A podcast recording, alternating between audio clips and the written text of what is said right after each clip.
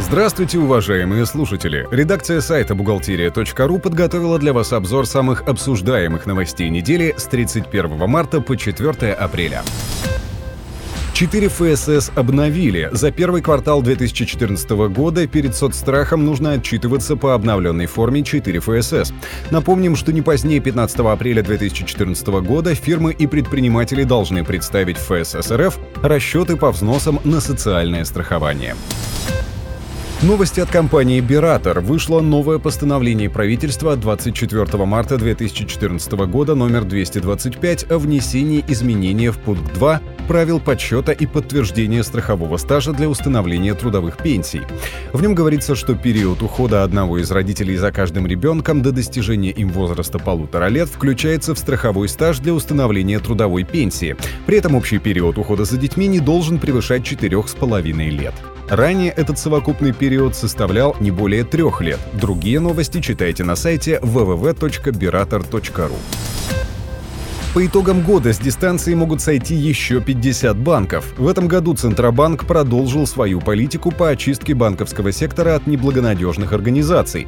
По итогам этого года лицензии будут отозваны у 40-50 банков, рассказала директор по методологии рейтингового агентства «Русрейтинг» Елена Николаенко в интервью РБК «Личные финансы». И это, по ее мнению, оптимистический прогноз. По словам Николаенко, прежде чем доверить банку свои сбережения, необходимо собрать максимум доступной информации о нем. Банк, который нацелен на долгосрочную работу, тщательно подходит к чистоте информационного фона о себе.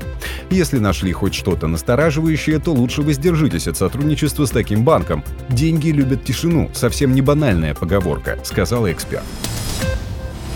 Какую печать проставлять в трудовой? Роструд разъяснил, что записи, внесенные в трудовую книжку сотрудника, могут быть заверены любой печатью работодателя – основной, кадровой службы, бухгалтерии и тому подобное. Однако это не будет являться нарушением прав работника только в случае, если на таких печатях имеется информация о наименовании работодателя и месте его нахождения. Данная информация фактически позволяет подтвердить факт работы сотрудника у данного работодателя.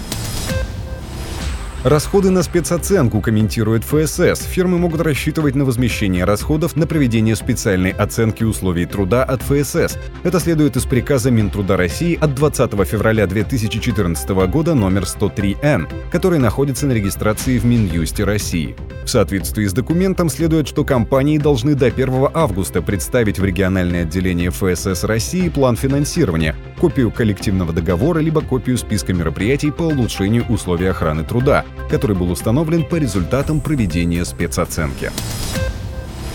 Бухгалтеры тяжелее остальных переживают чужой успех.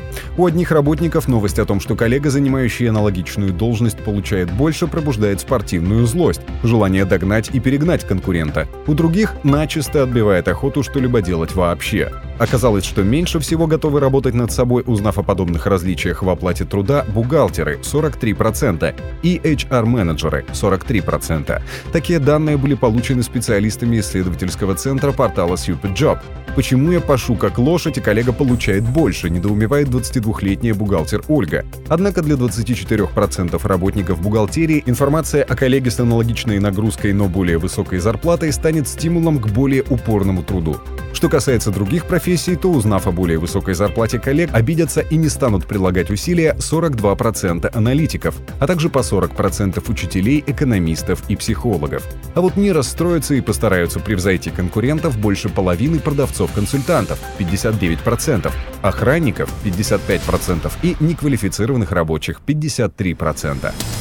Спонсор этого выпуска – Биратор. Лучшее решение для вашей бухгалтерии. Спасибо, что вы были с нами. Слушайте нас через неделю.